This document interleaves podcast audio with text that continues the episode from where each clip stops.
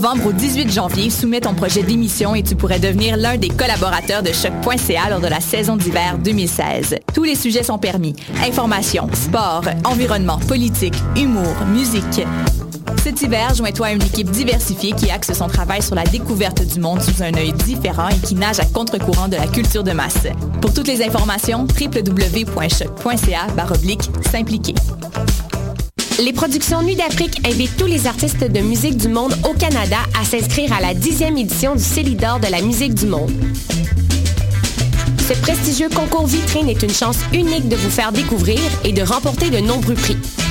Vous avez jusqu'au 15 décembre 2015 pour soumettre votre candidature. Faites vite, les places sont limitées.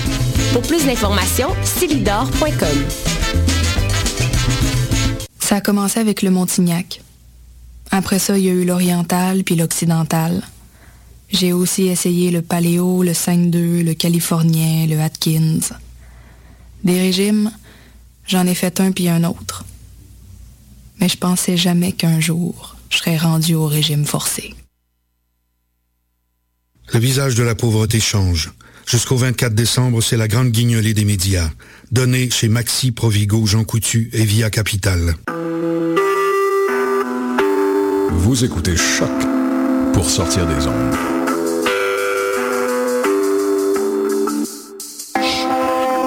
Podcast, musique, découverte.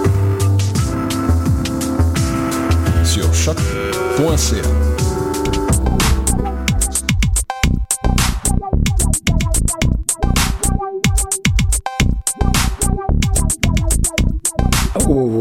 yes. Hmm, Bonjour à tous et bienvenue à notre 74e épisode de Pop en stock. C'est grande fierté que j'annonce ce petit 7 et ce petit 4. C'est vraiment le fun d'être rendu aussi loin que ça. Pop en stock, comme vous le savez bien, est la balado-diffusion euh, hebdomadaire euh, qui est une extension radiophonique du portail portant le même nom. C'est aussi une maison d'édition pardon, c'est une collection de maisons d'édition euh, ta mère, parce que Maxime est là, euh, fallait que je me trompe. Évidemment. Évidemment.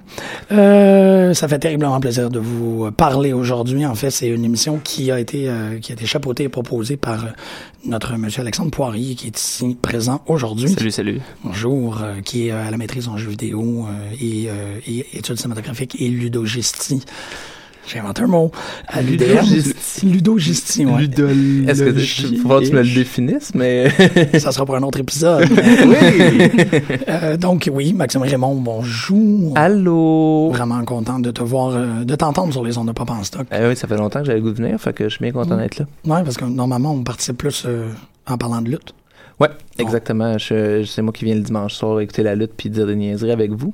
Et, et une personne avec qui j'ai jamais eu l'occasion de parler de lutte. Puis il va falloir qu'on règle ça un jour. Oui. Léa Oui. Bonjour. Bonjour. Je suis vraiment content de te revoir. encore. Oui, oui, Vraiment fun. Donc, euh, euh, c'est une triste nouvelle, mais je dois vous l'annoncer qu'on est à notre avant-dernière émission pour l'année 2015. Et euh, ça pour des raisons très festives, en fait, parce que c'est le temps des fêtes qui arrivent. Et euh, parce que c'est le temps des fêtes qui arrivent, on a probablement le réflexe d'aller dépoussiérer nos vieux jeux euh, de table. Et euh, en force de faire des recherches par rapport à, à ce, ce, ce jeu de table-là, mythique et mystique, pour l'émission, parce qu'on va vous parler de jeux de table aujourd'hui, de, de board game, de tabletop games, tous les mots que vous J'aime encore le jeu de société. Qu'on n'utilise de- pas assez. plateau. Mais jeu de Jeu de- société, ça, ça vient rejoindre plus de trucs. tu sais, C'est- euh, jeu de c'est cartes, rassembleur, euh, jeu de en party, fait. etc. C'est vrai, mais non, mais en fait, parce que le jeu de société connote beaucoup plus cette idée-là festive de Mhm. comme bon, on est euh, pris avec des gens qu'on n'a pas qu'on n'a pas choisi d'avoir dans notre vie le temps des fêtes et on est bien mieux de, de s'arranger qu'il y ait une cohérence, une cohésion, puis qu'on soit capable de passer à travers cette cette lourde période-là avec diplomatie. Puis le jeu de société est vraiment là pour ça. À mon avis, c'est vraiment comme au lieu de, de faire du small talk ad nauseam, mais on sort un jeu puis on a un on a un paramètre. En fait, on a des règles et on dit bon, je connais euh, mon oncle, je sais qui, euh, tu sais, à 8h30 il est chaud, fait qu'il va falloir que j'explique les règles comme il faut pour qu'il s'en rappelle durant tout son, son tumulte. Puis je sais que ma tante elle a des problèmes émotifs ou en fait mon oncle a des problèmes émotifs, peu importe. Il- Le- il- ça va mal, ton oncle, pour vrai. il boit trop puis il y a des problèmes Ouais, émotifs. on s'en Euh, risque. Beau avec les Noël. conflits comme ça, ça va être magnifique. Exactement. C'est que ça, avoir, tu sais, déjà la structure familiale est quelque chose avec des paramètres assez, euh, assez disproportionnés. Quand tu mets le jeu vidéo, tu es capable de peut-être Tu sais, mettre au moins un comme, OK, on va s'entendre, on va jouer à Connect 4, puis ça va bien se passer. fait que c'est pour ça qu'il y a comme une équivalence board game euh, temps des fêtes, et c'est pour ça qu'on a poussé l'émission si tard. Mais bon, euh, évidemment, vous me connaissez bien, j'aime pas euh, m'improviser comme un expert en quoi que ce soit. Donc, euh, je suis vraiment content que vous soyez là parce que vous, à vous trois, vous êtes le summum de la connaissance autour du jeu vidéo. Euh, du jeu vidéo, pardon. Jeu de société. Jeu vidéo, c'est l'année prochaine. C'est un autre affaire. Gros contrat. Parce que c'est des conversations, c'est ça, Alexandre, Ouais. c'est toi qui as proposé l'émission, oui. mais Maxime, c'est la personne avec qui j'en ai le plus parlé, puis Léa, t'es la personne qui l'a, qui a plus parlé de jeux de société au sein de Pop en Stocks. Fait Cool, cool. je vous admire. En gros, c'est ça que j'essaie de dire. Je me sens choyé. Ouais, c'est le fun de faire des niaiseries nerd puis d'être admiré. Ouais, c'est ça. Vraiment cool. C'est un peu, c'est un peu ça. C'est un peu pour ça que ça existe, l'émission. exactement. Donc, Alexandre, parce que tu as proposé Oui. l'émission, je te, Oui. je, te, je te laisse le rouler Ben, le premier dé. En, en fait, c'est, c'est oh, oh. Puis j'ai la première carte.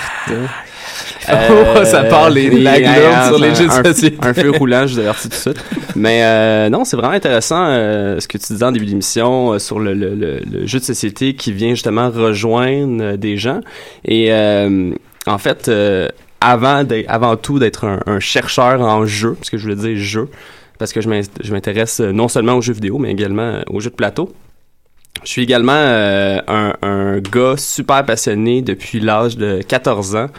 euh, qui, euh, qui a travaillé euh, dans des boutiques de jeux depuis l'âge de 17 ans. Euh, je travaille d'ailleurs au Randolph comme animateur.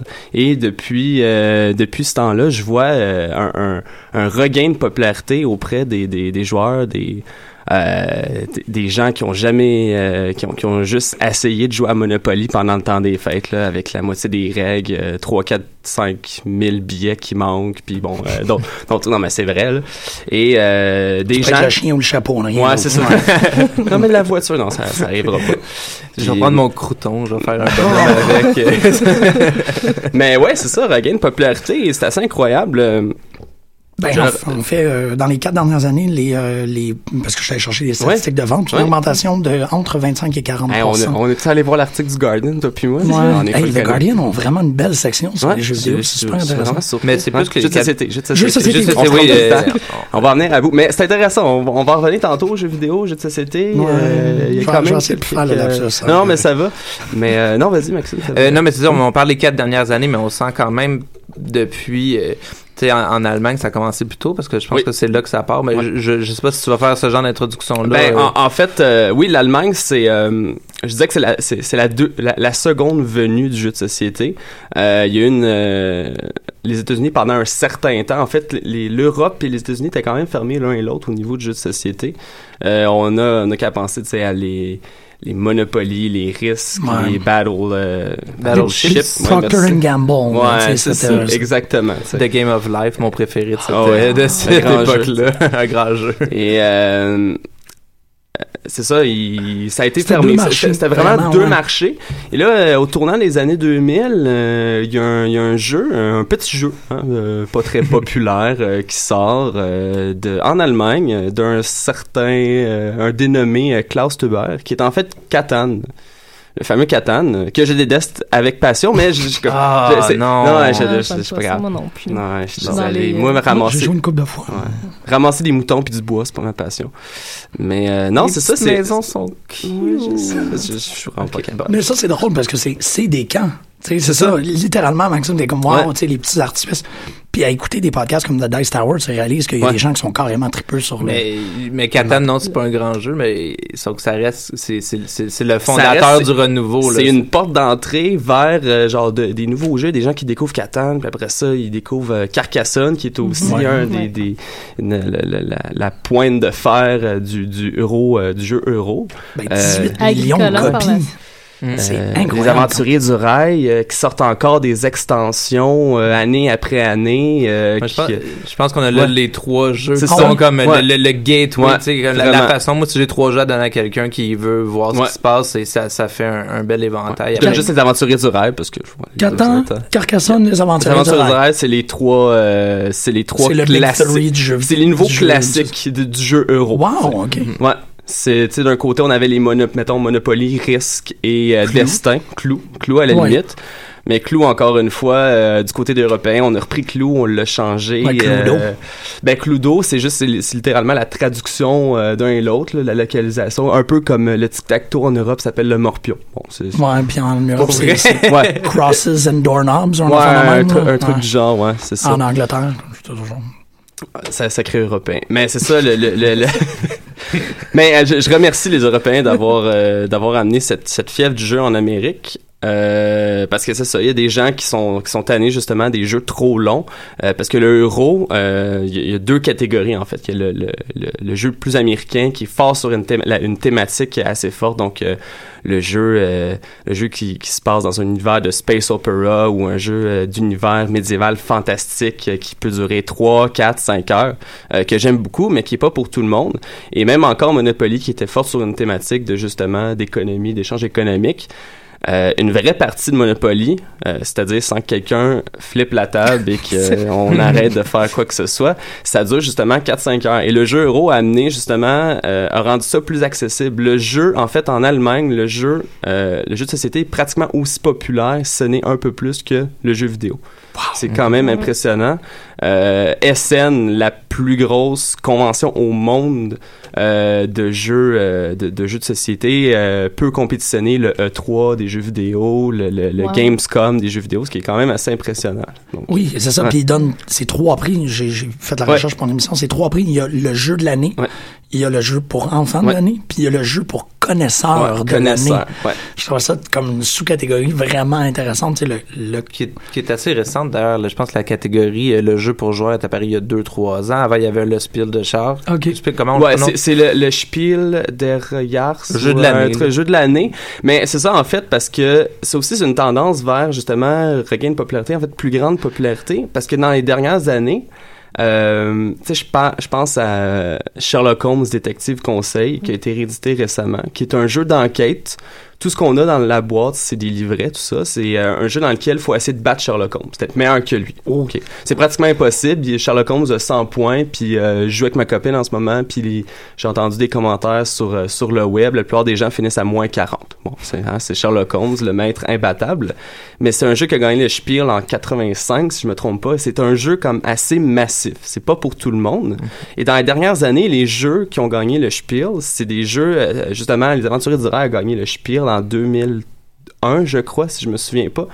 Et euh, cette année, c'est Colt Express, qui est un jeu, euh, un jeu de cowboy euh, où il faut se tirer, ramasser plus d'argent, Oui. mais qui est pas super complexe, qui est vraiment amusant, mais qui est rien de trop compliqué, trop massif. Donc c'est ça, l'industrie, l'institution de, de- du jeu de plateau essaie d'aller rejoindre le plus de gens possible. Mais oui, mais c'est comme, c'est littéralement comme si tu faisais, tu sais, l'Oscar du meilleur film, puis l'Oscar du meilleur film pour cinéphile. C'est ça. Juste, euh, Mais ce qui est, ce qui est fascinant de ce prix-là, c'est que pour beaucoup de fans américains, euh, d'ailleurs, quand on parle du jeu américain, euh, l'expression en anglais, c'est le Ameritrash, que Ouais. j'aime beaucoup. Ouais. C'est condescendant, c'est, on compare au Eurogame, mais en même temps, moi, je trouve ça magique. Là, tu sais, t'as des petits soldats, tu pètes des gueules, puis c'est le Ameritrash. Euh, mais le jeu, les, les choix de ce prix-là sont souvent un mystère pour beaucoup de Oui. gens de la communauté en, en dehors de l'Allemagne, puis euh, il n'y a pas eu une réponse américaine à ce prix-là, vraiment.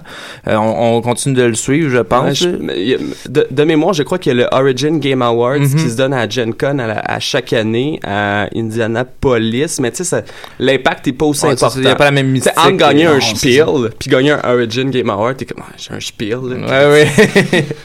C'est c'est c'est comme ça, c'est un prix qui a C'est un prestige parce que ça fait 30, plus que 30 ans, là, le dernier. presque euh, ben, 30 ans. On est à peu près à 30 ans. Ok. là, C'est ça. Parce que tu disais qu'il y en a un qui- 85 Sherlock Ouais. Holmes. Fait que peut-être avant ça même. Donc c'est c'est- Mais c'est- mais il y a beaucoup de, jeux- de choix dans cette liste-là qui, à mon avis, vieillissent quand même assez mal. Oui. là. C'est tout le temps... euh, mais comme un bon vieux festival de films, on va comme, com- commencer à se fâcher contre le jury, pas comprendre leurs choix. euh, mais bon, ça, c'est le- les, les débats du spiel. Non, c'est ça. Mais c'est c'est gage de qualité. Tu sais, Sherlock Holmes a été réédité 30 ans plus tard. C'est quand même impressionnant. Puis, contrairement, euh, j'ai l'impression, contrairement aux jeux vidéo, puis même au cinéma, euh, où, euh, qui est un endroit où on décrit souvent les... les en fait, qu'on qu'on déteste les remakes pour, pour certaines personnes, le jeu de société, si tu une deuxième édition, une troisième, une quatrième, une cinquième, c'est c'est gage de qualité. Ouais, le Catan, en- ouais. Catan, dans les dix dernières années, en est à sa peut-être troisième réédition. Là, c'est c'est Mais d'ailleurs, on va être plus proche de la littérature Ouais. pour ça, ou euh, tu sais, le genre le cinéma, les remakes, on, vu que c'est quelque chose de visuel qu'on peut consommer pareil, là, un vieux film ou un nouveau, puis on n'a pas besoin de le refaire. Mais en littérature, la réédition d'un- de, de, de l'objet livre euh, touche pas au, au cœur qui est le texte, ça va juste être l'emballage qui va changer, une réinterprétation. Comme en jeu de société, on va voir ça avec un ensemble de règles qui va rester, peut-être qu'il va être cleané, il va y avoir des des variations, mais des, c'est ça. pour régler des problèmes de Mais le artwork peut changer, la, la valeur de production peut changer selon les compagnies, mais on reste quand même avec le jeu intégral. C'est ça, on parce que perd c'est le pas. système qui Exact. est l'œuvre d'art, fondamentalement. Ouais. Euh, Ben, je pense quand même, c'est pas juste ça, c'est un tout, là, tu sais, comme prendre un système excellent, puis euh, mets-le sur des feuilles mobiles, puis euh, des cartes mal coupées, puis ça, comme Ouais, ça pognera pas, là. Je Ouais. pense que le, le rapport entre règles et visuels, entre immersion et, euh, et mécanique Ouais. va créer les beaux jeux, là. Donc, euh, Ben. c'est ça. Je pense que c'est toujours plus que ça, comme, c'est jamais si simple, mais... euh, Non, c'est effectivement. Oh, Oui. notre premier Oh, c'est- silence. Non, non, c'est, non, c'est jamais si simple, mais c'est ça, c'est que je vois tes sous-sections, sais, tes axes, puis je suis comme, moi, c'est vrai, ça n'a pas l'air très simple. Non, c'est ça, mais en fait, c'est rien, c'est c'est un tout. Tu sais, j'ai fait des sections sur, sur ma magnifique feuille de notes, mais je peux pas tout mettre ça, de, de, de séparer ça. En, en, en étude du jeu, en fait, on peut pas vraiment... Ben, il y a moyen de s'attarder sur un aspect, mais c'est sûr que ça va venir entrecouper Bon, bon. d'autres aspects, tout ça. Euh, je, je, j'ai un blanc, j'ai un blanc. Oh, non, c'est premier blanc. Vos euh, jeux préférés? J'ai préféré. hmm. Mais en, En fait, ce moment. Ouais, c'est ça. En ce moment, oui, Ouais. c'est Ah. vraiment ça. on, on en parlait, euh, on en parlait en début- en- en- avant l'émission justement de Pandemic Legacy. Ouais. que, que je tarde à jouer malheureusement. Magique. Ça, ça, ça va aller au mois de janvier, mais euh, c'est super intéressant parce que en fait, c'est la folie furieuse en ce moment, ce jeu-là. Euh, pour ceux qui, qui, qui ne savent pas, c'est Pandémie, qui est un jeu coopératif dans lequel il faut euh, guérir des maladies. Donc, on est des scientifiques, des médecins, des soldats, bon, peu importe, il faut guérir des maladies qui se propagent un peu partout sur la planète. Euh, le jeu est sorti, la première édition est sortie en 2006 de Matt Leacock, juste Pandemic tout seul. Et là, récemment, ils ont sorti Pandemic Legacy, qui est, euh, qui, quand je disais la folie furieuse, c'est vrai, je suis allé voir sur Board Game Geek avant l'émission, il est troisième dans le rang des jeux de société. Wow. Oui, a- Puis Board Game des- Geek, c'est une base de données qui euh, recoupe tous les jeux, puis même les échecs. Tout, là. vraiment tout. OK, il est troisième comme la liste Internet Movie Database qui met Dark Knight en cinquième. C'est- c'est pas juste la note c'est aussi euh, c'est un algorithme assez complexe le- pour noter les jeux puis c'est le nombre de gens qui ont donné cette note là fait que si un jeu monte vite comme ça après il est sorti il y a même pas six mois ça veut dire que c'est Il y a, il y a exactement deux, deux mois même. mais est-ce que le, deux, que le grand mois, public est, euh, achète Pandemic Legacy Le- ou on parle d'un jeu Non, euh, le grand public achète parce que Pandémie, c'est un jeu quand même accessible. Mhm. C'est rien de trop compliqué. Euh, moi, quand je travaille au Randall, je le monte, ça me prend 5-10 minutes, puis ça finit là, puis ils comprennent le jeu après ça. C'est c'est rien de trop complexe. Le manuel d'instruction fait 4 pages maximum, 4-5 Oh. pages. Ouais. Puis les gens, c'est ça. c'est c'est- mais on parlait on parlait d'ailleurs de nos les trois jeux pour commencer à jouer Pandemic serait le quatrième Ouais, pense, sans, sans doute, ouais, ça. Ben, en euh, fait, c'est lui qui a parti la, la, la fièvre des jeux coopératifs. Mhm. Les jeux étaient surtout euh, compétitifs euh, euh, avant justement la sortie de pandémie. Depuis ce temps-là, il y a vraiment une... une- C'est que ça une- peut être tous les joueurs autour de la table contre le jeu. C'est ça, c'est exactement ça. C'est, c'est, Ouais. puis ça, c'est une autre dynamique, là. Ouais. Oui, c'est ça. Ben, cette dynamique-là, en fait, c'est ça. C'est qu'on se retrouve soit tous les joueurs contre le board ou on peut se retrouver, en fait, tous les joueurs contre un ennemi commun. Puis ça, c'est, cette mécanique-là est vraiment intéressante pour, parce que ça va rassembler des joueurs qui peuvent être de niveaux différents, qui vont se faire aider, où la discussion va être ouverte.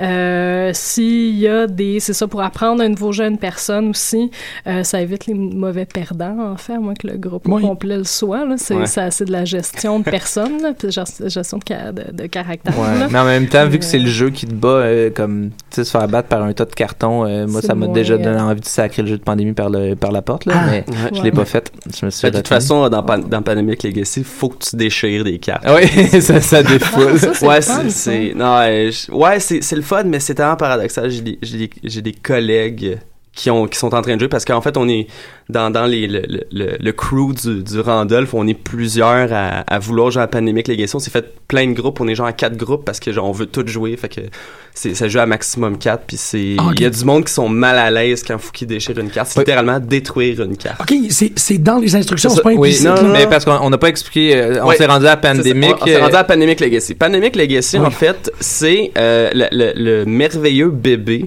de deux créateurs. Matt Leacock, qui est le créateur de Pandemic, et euh, Rob Davio. Davio. Merci beaucoup. Rob Davio qui avait créé le système Legacy en l'implémentant dans Risk Legacy il y a quelques années, qui était littéralement à chaque fin de partie, si un joueur a telle affaire, il peut euh, avoir ce territoire-là pour lui jusqu'à jusqu'à qu'à- juste pour les restes des parties parce qu'il faut jouer avec un groupe stable pour toutes les parties. Le, ça, le- c'est- le jeu est prévu pour une, durée de vie limitée contrairement à beaucoup de jeux, mais c'est environ une quinzaine de parties si C'est je me 15 trompe pas. parties. Ouais, c'est 15 l'équivalent d'une campagne qu'on pourrait retrouver dans un jeu de Exactement. rôle, C'est ou, ça, euh, mais dans la boîte. C'est de ne plus faire ce jeu-là que dès que tu le remets dans la boîte, on repart à zéro. on- en fait, on, même, tu peux même pas le revendre parce que tu colles des trucs sur, tu nommes des territoires à ton nom, tu as des avantages permanents Oui, sur oui, chacun oui. des territoires. c'est ça. Fait que tu peux, tu peux pas le passer à ton frère qui va jouer Non. avec ses amis, non? Mais- c'est- ça. Mais Oui, le oui. problème, en, en fait, avec euh, avec Risk Legacy, c'est justement Risk qui Risk qui est source de discord chez Ben oui. beaucoup de Oh joueurs.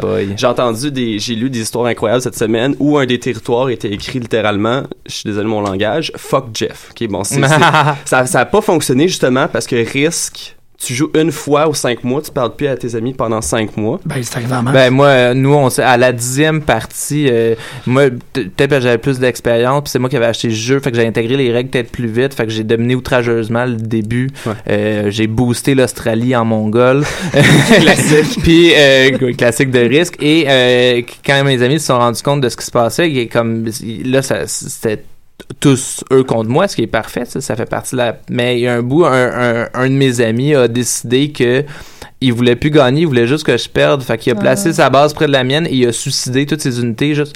Puis et là la chicane parce que pour moi, Ben t'es oui. pas en train de jouer à un jeu, t'es juste en train de si tu joues pour perdre, tu joues pas. Et là lui de dire ben non, t'es juste un tas de merde qui nous a tout manipulé et euh, on s'est chicané mais tellement beaucoup. On n'a pas joué pendant six mois. Là la dernière partie ça a bien été, il nous en reste deux à faire. Fait qu'on va Pour finir. Risk Legacy. Ah ouais, cool. ouais, on est rendu. euh, et je que- ne gagnerai pas, malheureusement. Je me suis trop fait euh, taper par tout le monde. Est-ce que tous les jeux Legacy, c'est la même compagnie qui les fait? Ou, Euh, c'est- non, mais en fait, tous les jeux Legacy, l'affaire, c'est que c'est exact. Il y en a juste deux. Ah, c'est les deux que j'ai nommés, mais je pense que c'est une tendance qui va. euh, Qui va suivre? qui hein? va suivre. Euh, Risk, ben c'était euh, Parker Brothers ou Milton Bradley là, qui a juste Qui ont donné mis la le système Legacy. ouais. C'est Hasbro, en fait. C'est Hasbro, Ouais. c'est ça.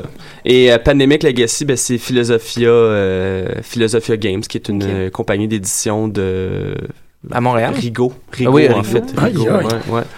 Euh, non, c'est ça, mais en fait, ce qui est intéressant avec le système Legacy, c'est qu'il y a du contenu dans la boîte que tu n'as pas le droit d'ouvrir avant d'arriver à un certain point de la partie. Et ça, ça amène un, un truc intéressant qu'on ne retrouvait pas dans le jeu de société avant, mais qu'on retrouve plus du côté du jeu vidéo, l'affaire de la boîte noire, la fameuse boîte noire. On voit pas le système de jeu. Il y a, des, il y a même des cartes qu'on qu'on découvrira jamais. Il y a du contenu de boîte qu'on découvrira jamais. Tu sais, il peut y avoir, je sais pas, je, je déblatère, là, mais tu sais, des, des, des bateaux, euh, des speedboats, littéralement, dans, dans la boîte, mais tu le sauras peut-être jamais parce que peut-être que tu verras jamais c'est ça, mais c'est pas un le- exemple si loin. C'est quoi? Ça fait deux, trois jours que ça a pété cette idée-là qu'il y avait des cartes dans le black box de Cards Against Oui, Humanity? oui, dans Ouais. une boîte, il y Ouais. aurait la carte, euh, je peux-tu le dire? euh, Ouais, c'est quoi la carte? Ah, je pensais que c'en était plusieurs. Non, c'est une carte. c'est une carte, c'est la carte. C'est The Biggest Blackest Dick qui a été rajouté dans un jeu, euh, somme toute, assez plate après deux fois, mais comme... euh, Ouais, Game. ouais, ouais, ça fait un job encore. ça, là.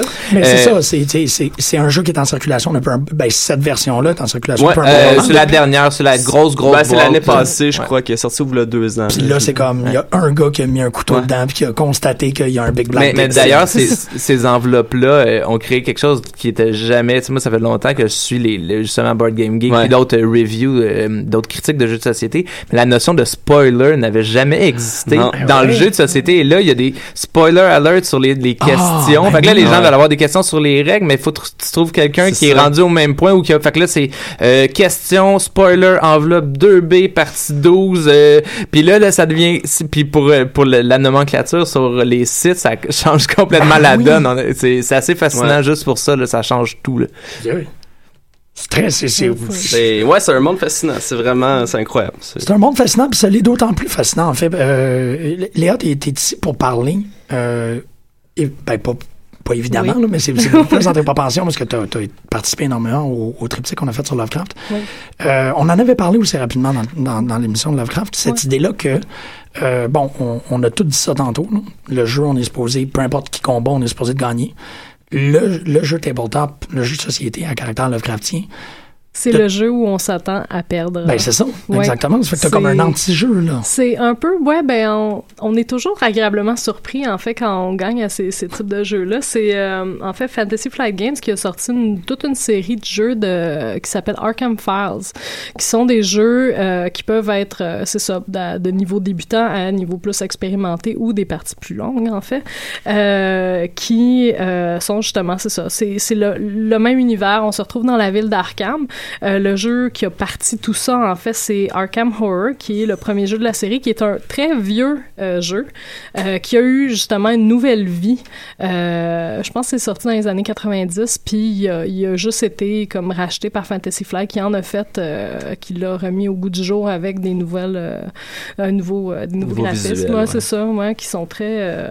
c'est ça. Puis comme les, les, cette série de jeux-là de Arkham Files, les, le visuel se répète d'un jeu à l'autre, mais là, t'en Mm. viens à connaître les personnages, tu sais comme qui tu veux jouer, t'es- t'es- ils sont, c'est ça, comme les univers sont entrelacés. Euh, fait que c'est ça. Donc, Arkham Horror, c'est, on se retrouve justement une bande de- d'enquêteurs euh, qui sont euh, dans, euh, dans la ville d'Arkham. Et là, on se promène, on fait des découvertes, on, on voit des lieux qu'on qu'on connaît des histoires comme l'université Miskatonic, euh, The Witch House. On retrouve aussi des, ar- des artefacts qui sont tirés de l'univers comme le culte des euh, des monstres qui... euh, qu'on veut pas vraiment voir, mais qu'on voit pareil. Euh, c'est ça, donc euh, Cthulhu, euh, Shumnigurat, ça c'est ça c'est en fait dans les dans les big boss, là, les Ouais, ben grands oui. anciens. Euh, mais t'as aussi c'est ça les, les, les cultistes, les vulgaires cultistes de base et euh, les migos, les chthoniens, ça c'est moins drôle. Euh, mais c'est ça, donc euh, c'est on se promène dans la ville et là plus que le temps avance, plus qu'il faut justement il y a des portails qui s'ouvrent, faut les fermer, faut visiter d'autres mondes. Euh, puis euh, quand on en a fermé assez, ben là ok ben bye le grand ancien il est, scellé. C'est juste que là il y a des euh, des bâtons qui nous euh, qui sont qui, rentrent dans les roues. C'est c'est des on a des atmosphères, on a euh, un traveling show d'un musée, une exhibition égyptienne euh, qui arrive. Euh, Il y a des euh, il y a, il y a même la possibilité d'ajouter d'autres euh, avec parce qu'il est rempli d'expansions là. Euh, ce, ce jeu-là, euh, il y a la possibilité d'ajouter euh, Dunwich, Kingsport, euh, toutes sortes d'autres villes, toutes sortes d'autres univers. Fait que ça revient à, à un jeu qui est très massif, qui euh, prend assez de temps à jouer, qui est pour les joueurs plus expérimentés évidemment. Ben c'est du, du moins selon moi, là, je pense Maxime. me Non, ben, que- Ben, moi, je c'est juste par la euh, longueur en fait. Ouais. Ben, c'est ça. Moi, je, je le joue un peu. tu sais, L'avantage de ce jeu-là, c'est que c'est une expérience quasiment de role-playing Ouais. game sans avoir Oui, un maître du jeu. Mais Ouais. quand t'es le gars qui a les- lu les règles, qui les connaît, tu finis par, ça. en gérant les mécaniques, tu finis quasiment par faire un peu le travail de, de maître du jeu tout en Ouais. jouant. Fait que ça dépend toujours à quel point tes joueurs sont investis dans le dans la gestion Mhm. du jeu. Parce que c'est des jeux qui requièrent quand même une, certaine gestion. Ce qu'un ordinateur ferait à ta place dans un, un- un jeu vidéo. Mais là, il y a quand même, il y a des mécaniques à gérer, des choses à, à s'occuper. C'est faut le savoir, ça se fait bien. Mais les jeux sont assez élégants quand même. là. Oui, oui, ça. Ouais, fait, euh, mais Fantasy Flight pour leur visuel, c'est, incroyable. C'est, c'est Ouais, toujours des vraiment. jeux de qualité. Puis, ils ont sorti une. euh, c'est ça, donc dans, dans la série Arkham Files, on trouve aussi euh, la plus récente mouture, en fait, qui s'appelle Eldritch Horror, qui est sur le même principe euh, que Arkham Horror, mais qui est pas au niveau de la municipale, mettons, de la ville d'Arkham, mais qui est au niveau global. Donc là, on se promène dans le monde. Et là, on fait des, Ouais, des, c'est- des, c'est ça, des missions un peu partout. On s'en va en Antarctique, on s'en va en Australie, on s'en va, c'est ça, au- ouais, dans Tunguska. euh, et euh, c'est comme si Fantasy Flight avait pris tout ce qu'il a, euh, tout ce qu'il a appris de Arkham pendant les 10 ans que c'est sorti, puis qui avait fait le jeu qui est plus simple à comprendre, euh, qui est meilleur, qui est plus, c'est ça, plus concentré, euh, qui est moins long aussi. Là, évidemment, avec toutes les expansions qui sortent, ça rajoute des couches de difficulté, mais le jeu de base de Eldritch Horror, moi, je, je, je le conseillerais à n'importe qui, qui tellement qui, est, qui, qui est efficace, puis bon, puis au niveau narratif, intéressant. Je veux dire, je prends des billets de train, je m'en vais à Arkham, ok, là, faut que j'aille à San Francisco parce que là, oups, il y a un monstre qui est là, puis là, c'est moi, le personnage qui est plus euh, badass, fait que là, je suis plus physique, fait que là, c'est lui que je vais aller le voir, mais j'ai besoin de l'autre gars qui va aller m'aider parce que lui, son super pouvoir, c'est euh, de pouvoir me guérir quand il est dans la même place que moi, tu sais. Fait que c'est ça, c'est- des couches, c'est des couches, puis là, c'est de la collaboration aussi, fait que ça, c'est vraiment un, un, euh, super, celui-là, c'est ça, mettons, pour joueurs, même débutants, en fait, je, je suggérerais ce- celui-là. Mais ça m'impressionne énormément ce que tu dis parce que euh, ce- l'impression que ça me donne, c'est cette espèce de comme résistance du jeu de société à dire comment tu le décris là? je, je ne vois pas comment est-ce que tu peux faire ça sur carton. Mais Je trouve que ça a l'air tellement immense. C'est immense, ça te prend une grosse ça, table, ça me donne l'impression de comme des, des, des créateurs de jeux qui font on est capable. C'est un, c'est un, un défi de, de design, un défi de, de conception systémique de dire euh, tout ce que vous pouvez faire en jeu vidéo, on va être capable de le faire sur tabletop. ce qui serait intéressant, c'est une question qui n'a pas été tant abordée, mais voir comment le jeu vidéo puis l'évolution du jeu vidéo a, euh, est un actant de la réinvention du jeu de société. Je pense que ça va ensemble aussi. Euh, C'est une toi qui étudies en... Je garde ça pour mon doc, en fait. Euh, pour vrai, là, c'est pas une joke, là. Je- Ah, ben, c'est- c'est c'est vraiment une... Ouais, non, mais c'est c'est vraiment fou, là. Puis, en fait, les, les, les adaptations euh, de jeux vidéo en jeux de société ou de vice-versa, il y en a de plus en Mhm. plus. Euh, Fantasy Flight, d'ailleurs, qui est un expert, qui est, qui est une vache à lait, là, je le dis, ça, ça me semble, ça semble négatif, mais en fait, Fantasy Flight profite de ses... euh, de ces justement de ces licences Ouais, euh, qu'ils possèdent puis ils en font, en font tellement justement euh, tu sais tu parlais des jeux d'Arkham Arkham en fait il y a Mansions of Madness Oui. qui est sorti l'année passée il y a Non, le il est signe sorti des anciens plus longtemps que ça. ouais. c'est, euh, peut-être une réédition Ah oui, ça se peut que ça soit une réédition, mais euh, c'est ça, Mansions of Madness, c'est un jeu euh, de type euh, maison hantée, en Ouais. fait, où on a un scénario, une maison qui est construite avec différentes pièces. Les enquêteurs, justement, ils vont découvrir le secret du, du manoir mystérieux. Euh, le- avec le jeu de base, c'est ça, le nombre de scénarios est limité, mais on peut acheter ça, c'est vraiment génial. Il Fantasy Flight fait des print on demand, donc c'est tu peux commander, ben moi je les commande de, de, de eux, là, mais tu- ils sont disponibles parce que c'est cool. ça a été imprimé pour moi, là. Mais c'est ça. Donc, c'est ça. Donc, euh, c'est des scénarios de plus Ouais. que tu peux acheter. C'est des quests. C'est des, exactement, Ouais, exactement, c'est ça. Puis le principe dans Mansions of Madness, ben, qui est très, euh, qui vient avec ses- son lot de figurines drôles, le fun de Qui a l'air d'un petit lapin vraiment cute. Euh, mais euh, c'est avec plein d'yeux. Euh, mais c'est ça. Mais là, on tu sais. n'est pas les Munchkins. Vous entendez Non. pas la, la face de drool de Jim en ce moment? Jean-Michel, comme il y a des figurines de Lovecraft qui ont l'air des petits lapins. Je veux piler là-dessus à 2 h du matin. Mais c'est ça, ça vient avec, ça, son, son, son lot, évidemment, c'est ça, il est visuellement ex- c'est très- extrêmement intéressant, puis en plus, t'as le, le, le tactile des, des bonhommes qui se promènent sur le board puis qui te courent après. Euh, c'est ça, les... euh, ça ressemble en fait à, à un autre jeu, jeu d'horreur que, que je voulais mentionner, qui est Betrayal at the House on the Hill, qui est... Lui aussi, en fait, c'est un très Ouais, vieux... toute la tête. Ça ressemble à l'air du jeu. Ben, Ouais. c'est un- ça, ça aussi, c'est c'est une- c'est un jeu qui a eu euh, une durée de vie, euh, je pense, euh, début, fin 90, début 2000, qui a été réédité. Récemment. Puis quand, c'est Ouais. ça exactement, Ouais. récem- ben, semi-récemment, il y a, il y a- il y a peut-être cinq ans. Euh, puis euh, ça, ça c'est encore une bande d'explorateurs. Puis là, tu, il va- tu vas te faire découvrir la maison, c'est-à-dire tu vas installer, là, c'est c'est un système de tuiles. Fait que là, OK, ben, ouvre une porte, OK, colle une nouvelle tuile du rez-de-chaussée, parce que là, t'es au rez-de-chaussée. OK, là, il y a un événement bizarre qui se passe. Mais non, OK, roule le nombre de dés pour voir si euh, il y a vraiment le déclenchement de ce qu'ils appellent la hantise. OK, non, c'est juste une maison bizarre avec un maniaque, puis un chien, puis une petite fille qui me suit. OK, c'est correct, tout va bien. Fait qu'on continue à explorer. Je m'en vais dans le cimetière maintenant, c'est ça.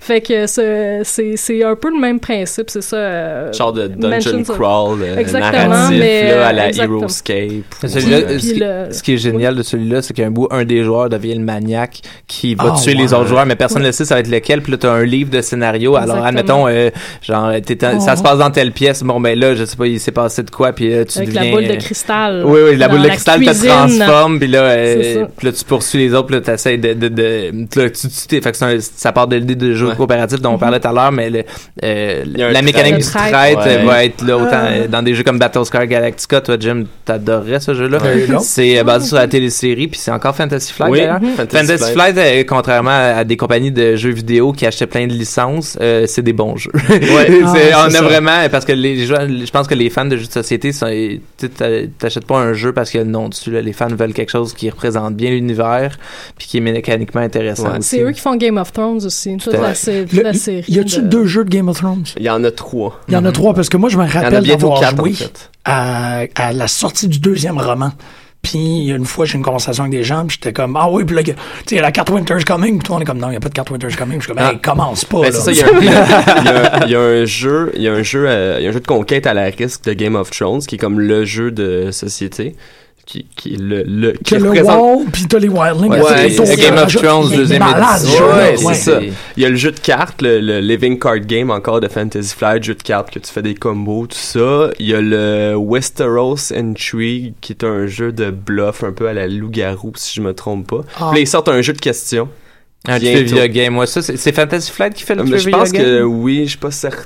Dans, dans quoi, Non. en fait, le, le, le jeu avec la map monde, tu le très, ben, l'espèce de map Ouais. de Westeros, Ouais, ça, c'est, ça. ça, c'est, ok, ça, c'est Ça, c'est le premier. premier. Ouais. Ça, c'est celui-là, euh, Ouais. ça, ça faisait penser à un, c'est ça, t'as quand même à dealer avec les Ouais. gens, ça, ça, cet aspect de négociation-là est intéressant, puis on le retrouve dans, dans Catan, en Mais fait. Ouais. Fantasy Flight avait beaucoup de flair Mhm. parce qu'ils ont commencé à travailler avec Game of Thrones bien avant la série télé. ça. Ouais, ouais, ouais. Donc, et puis ce jeu-là, là, il a été re- rebâti avec la, tu sais, avec l'engouement pour Game C'est of ça. Thrones, mais le jeu de cartes qui est comme un, un équivalent à Magic, Magic. existe depuis, euh, Mais sans, pas, sans la, sans le- le- le- la collection, dans le fond, que tu Ouais, faire avec les boosts. Mais la première version de ce jeu-là était collection, était un jeu de collection avec des, des, des Avec des paquets, boosters, euh, ouais, des boosters et tout.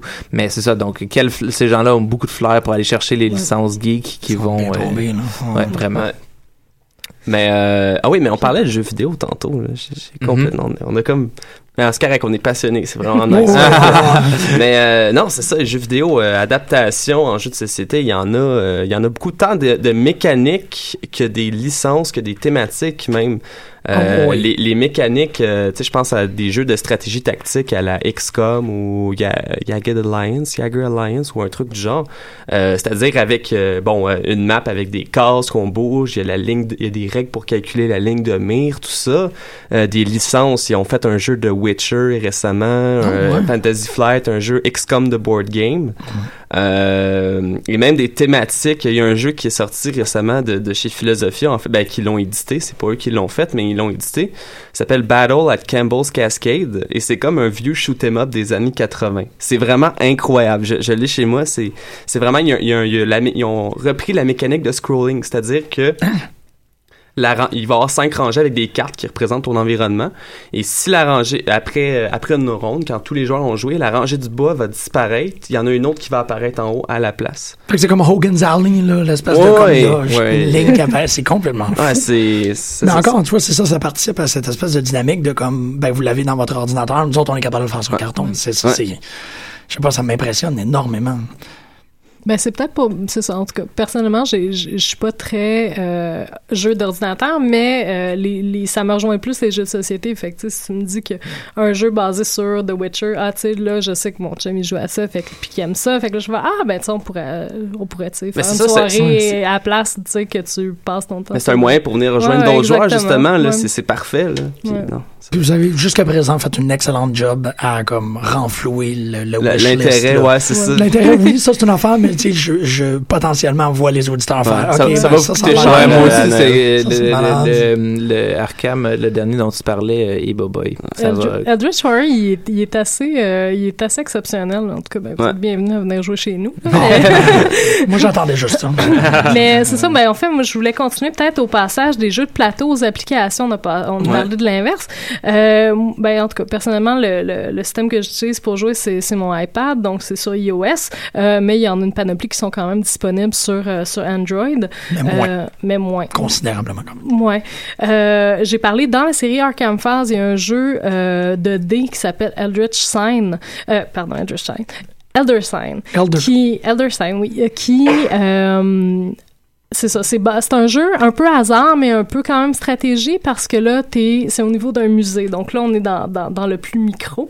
Euh, donc, gang d'investigateurs, D'archéologues, de- d'archéologues, de- C'est un, c'est ça, de- c'est d'enquêteurs. Arkham Light avec des Ouais, dés. c'est- Avec des Ah, dés, c'est ouais. ça. Donc, il y a, a l'aspect du hasard, moins stratégie, mais quand même, faut que tu saches, OK, ben, tel personnage, justement, est plus physique. Je vais l'envoyer dans la pièce des méduses ou euh, euh, je vais l'envoyer, OK, se battre contre le, le, le curator, le, le, puis, ou le, c'est ça, le, Ouais, la des- personne. C'est ça. Mais, Mais ce qui est ce qui est le fun de cette adaptation là, Mhm. c'est une de celles que c'est qu'ils ont pas juste ben déjà sur sur iPad, sur téléphone, euh, la- la- le côté tactile nous rapproche du jeu de Mhm. société, ce qu'une Ouais. manette pouvait pas faire. Ouais. Mais celui-là, ils ont assumé que c'était un, un, un jeu vidéo, donc ils ont vraiment créé une atmosphère, des, des images, des animations. Mhm. Donc même tu sais, tu joues à des dés virtuellement, mais ils ont vraiment c'est c'est presque un nouveau jeu finalement par le par le look là. Oui, exactement. Puis il y a de la narration qui nous explique justement euh, qu'est-ce qui se passe dans le musée, qui nous met dans l'ambiance et la musique. Et là, c'est une des, des rares applications, je vais dire ça. La musique, elle est excellente. Ouais. Euh, de ça, c'est Mais- c'est ambiant, c'est dérangeant, puis t'as pas envie d'écouter, tu sais, du punk ou peu importe quand t'écoutes ça. Non, t'as envie de quelque chose de, de très, très... euh, qui vient te chercher, puis qui est comme, OK, non, ça va pas bien, j'essaie de sauver le monde en ce moment, tout se passe au musée, à Arkham, et là... J'ai mal au cœur. J'ai ouais, un Ouais. peu, Ouais. un peu. Ah. Puis il y a, il y a des expansions qu'on peut... En fait, c'est des, euh, des applications intégrées... Pas des applications, Des achats achats intégrés, intégrés. exactement. Comme des DLC. là. Ouais. Ok. C'est ça. C'est des que tu peux acheter, puis là, tu achètes des campagnes. Donc, tu as une campagne, mettons, le Black Pharaoh Campaign, là, tu t'en vas dans le désert, euh, en Égypte, euh, tu vas aller combattre. Fait que là, toute autre narration, tout autre style de musique euh, qui, a- qui arrive, euh, autres monstres, autres grands anciens, autres investigateurs que tu peux débloquer, mettons, si tu finis ces campagnes-là. C'est le, j'ai regardé, c'est ça, j'ai regardé hier, il est 4,59 pour le jeu de base sur iOS, iPad, je pense, ou téléphone. C'est tu sais, t'en, t'en as pour ton cash avec ça, Ouais. là, sérieusement, Ouais. là. Au lieu du Puis, euh, euh, 45$ du jeu. euh, Ben, à la il est limite, pas- il est mais- 35 à peu près. à la limite, Ah ouais? Le jeu de dés est moins intéressant pour moi parce qu'il est moins. euh, tu sais, ce que j'aime, moi, des jeux d'Arkham, c'est qu'ils sont immersifs. Ben Donc, oui, c'est c'est une ça. expérience. Celui-là, il, il, il est dans l'abstraction.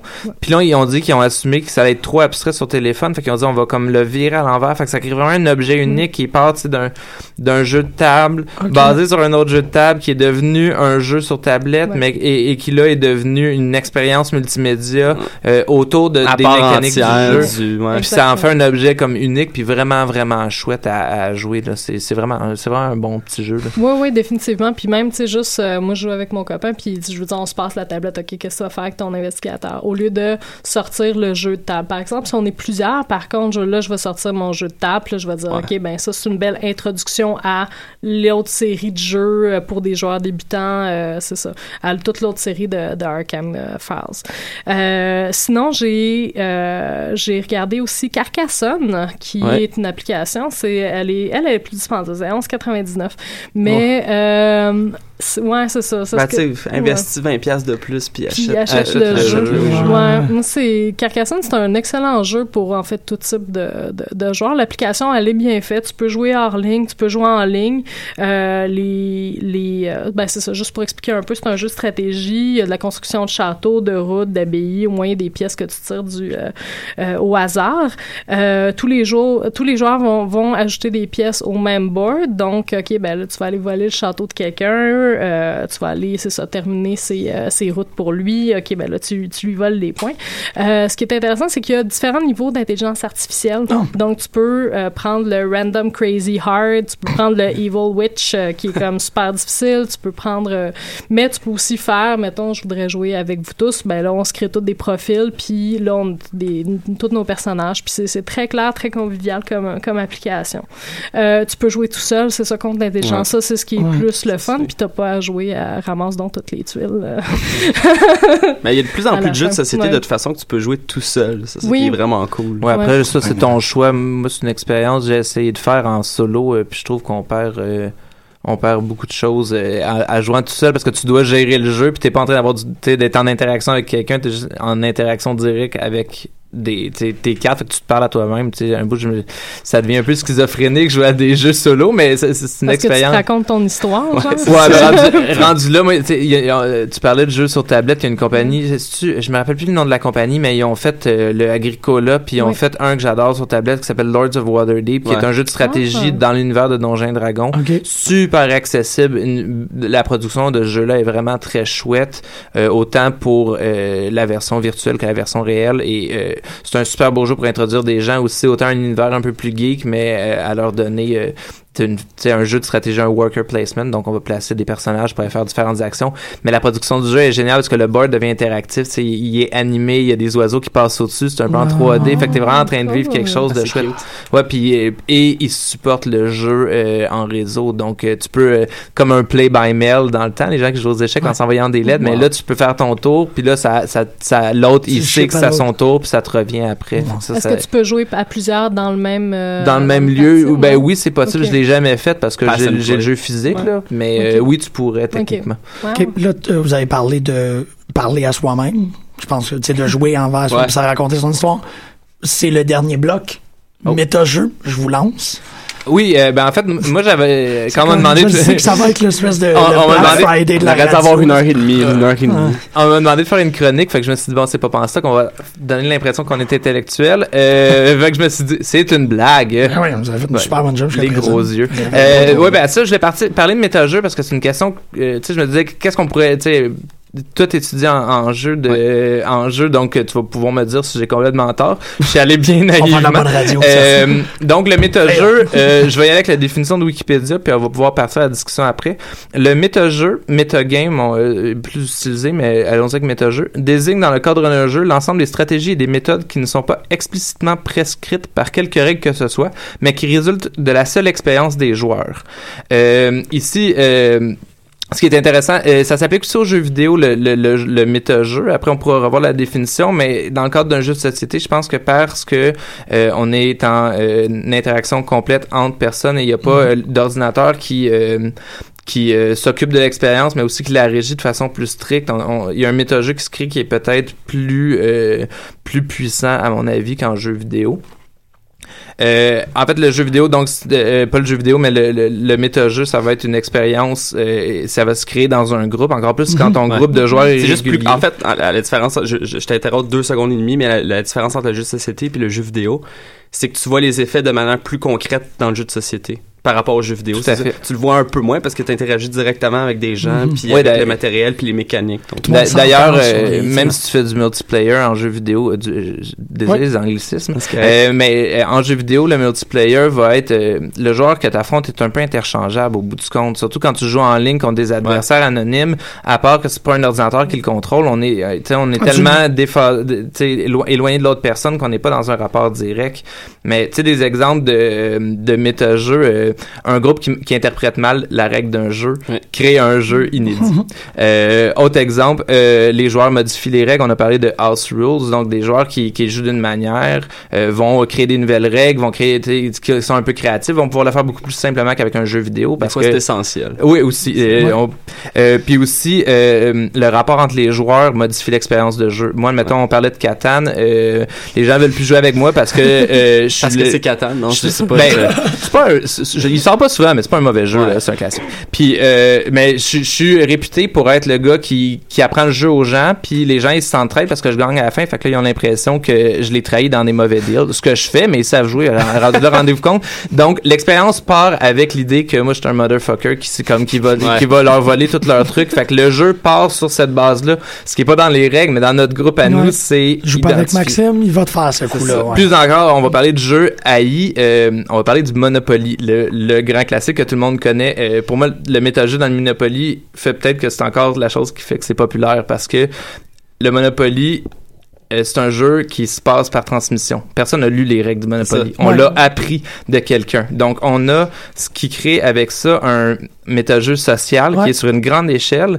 d'autant plus que la manière dont on joue au Monopoly, si on lit les règles du Monopoly, on joue mal au Monopoly. Oui, c'est Il ça, y a plein pense. de règles du Monopoly. Le, le 400 pièces, tu tombes direct Oui. dessus. Le, le, le 500 pièces quand tu pognes le stationnement.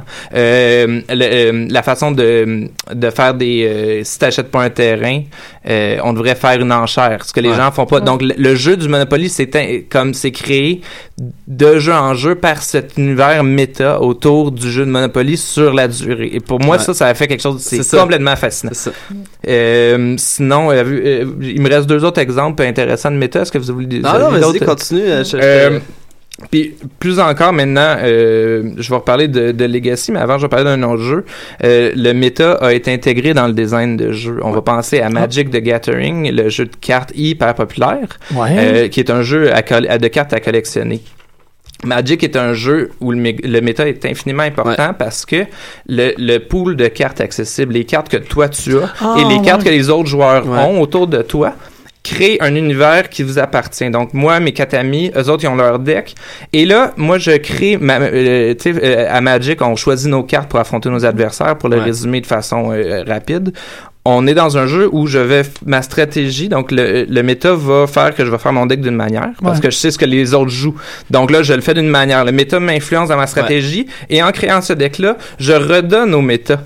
Donc, je, ça crée un univers différent. Puis ça, ça a été euh, intégré dans la scène des tournois où Magic, il y a une scène pro vraiment immense. Ouais, vraiment. Oh, Et, le- avec beaucoup d'argent qui. A beaucoup, beaucoup Ouais. d'argent. Et le méta est connu et étudié. Le Donc, sideboard. il- euh, le, euh, Le ben, le sideboard. sideboard, les decks, les decks sideboard. dominants, parce que le- vu que euh, il y a un nombre de cartes X qui sont légales à un moment donné, Mhm.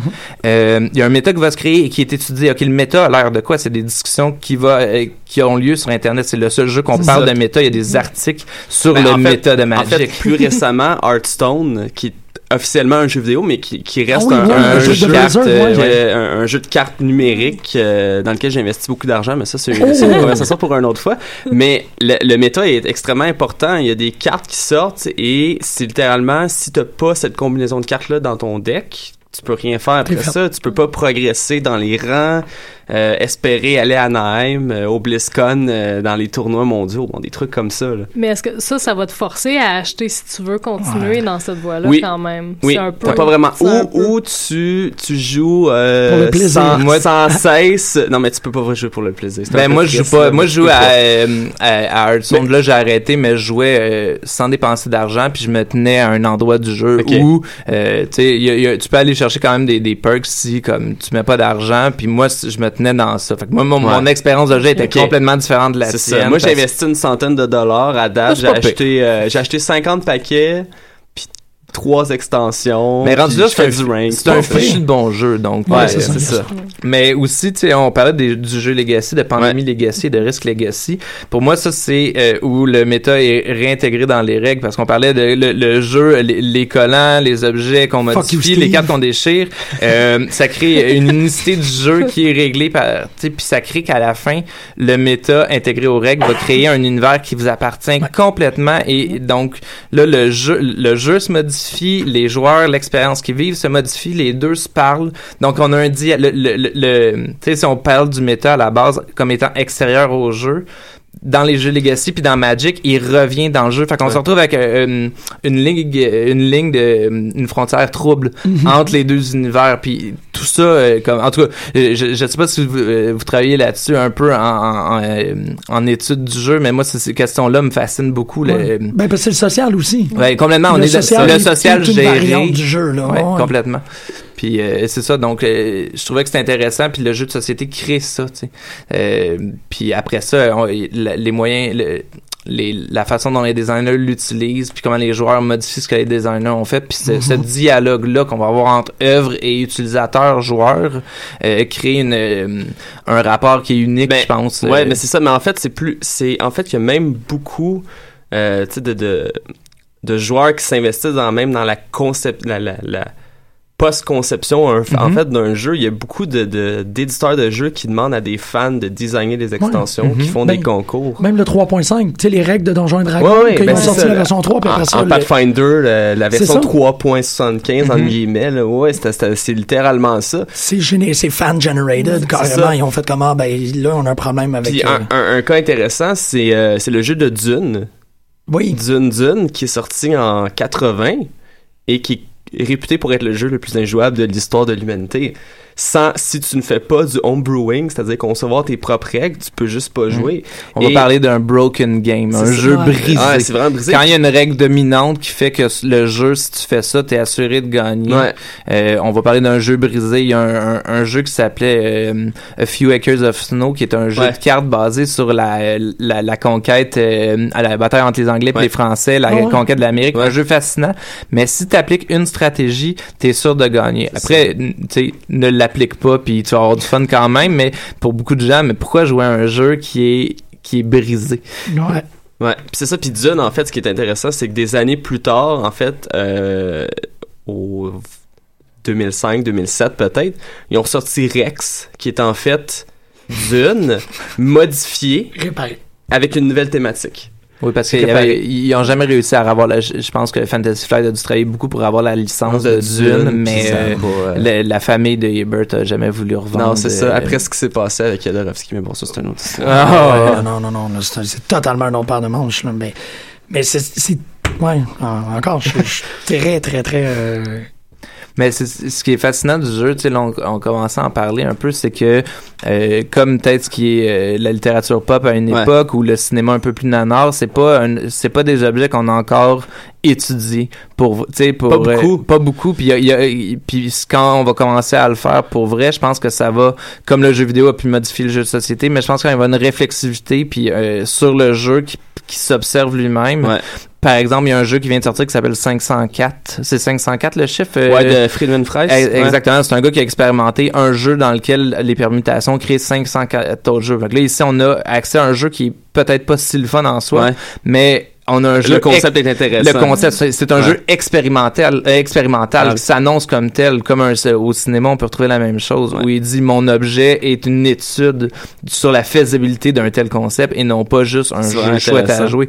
Donc ça change la donne, puis je pense qu'on va aller de plus en plus, plus le jeu va s'étendre, plus il va se fractionner dans différentes avenues de ce genre-là. Mais c'est ça, avec, avec justement, euh, justement le regain de popularité, on a un plus gros, un bassin qui est plus underground, qui, qui expérimente des affaires comme ça. Puis c'est un peu poche parce que le board game, ça, ça, ça passe un peu en dessous du jeu, du jeu vidéo. Tu sais, euh, quand ça a commencé à être populaire, ben là, c'est les études de jeux vidéo qui sont comme en haut. Puis t'as le, t'as le board game qui est encore un peu underground au niveau genre académique puis tout ça, mais c'est une question de temps. là. ben, c'est ça, mais c'est parce qu'il est mort puis il est revenu. Ouais. Ça Il est mort, mais il est revenu. Mais il est ja- puis il est un peu dans est- l'ombre encore. il est affaibli. Il, est- il est- Ouais. Il a été affaibli, c'est sûr, mais en même temps, euh, tu sais, à part certains titres euh, de compagnies comme euh, Hasbro et compagnie Ouais. qui ont poussé le jeu de société en Amérique, en tout cas, était assez inexistant. Tu sais, c'était pas, euh, il y avait ces jeux-là qui existaient, mais l'idée, tu sais, il y avait certains, dans les années 80, il y avait certaines compagnies qui en faisaient, mais c'est- ça fait pas longtemps qu'on a commencé à dire, il y a autre chose et euh, Mhm.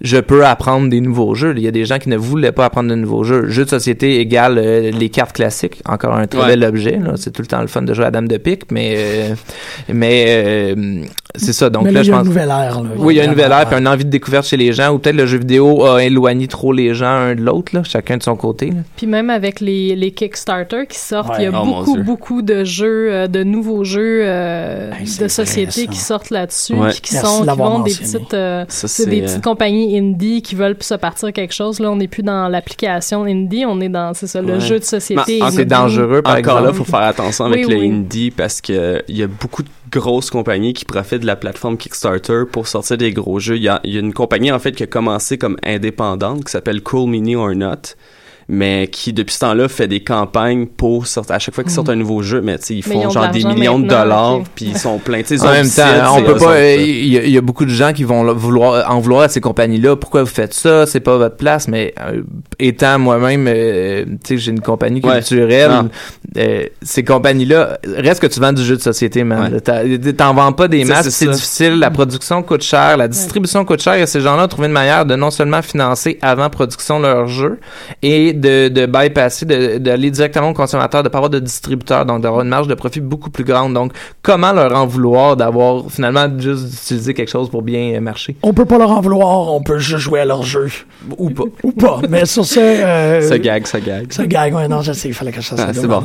Je veux énormément euh, et, euh, et splendidement vous remercier de votre participation. Fait plaisir. Alexandre Maxime merci énormément. Euh, merci aux chers auditeurs. On euh, se revoit la semaine prochaine. Merci beaucoup, mais vous avez vraiment été brillants. Je vous aime. Merci, merci. Merci.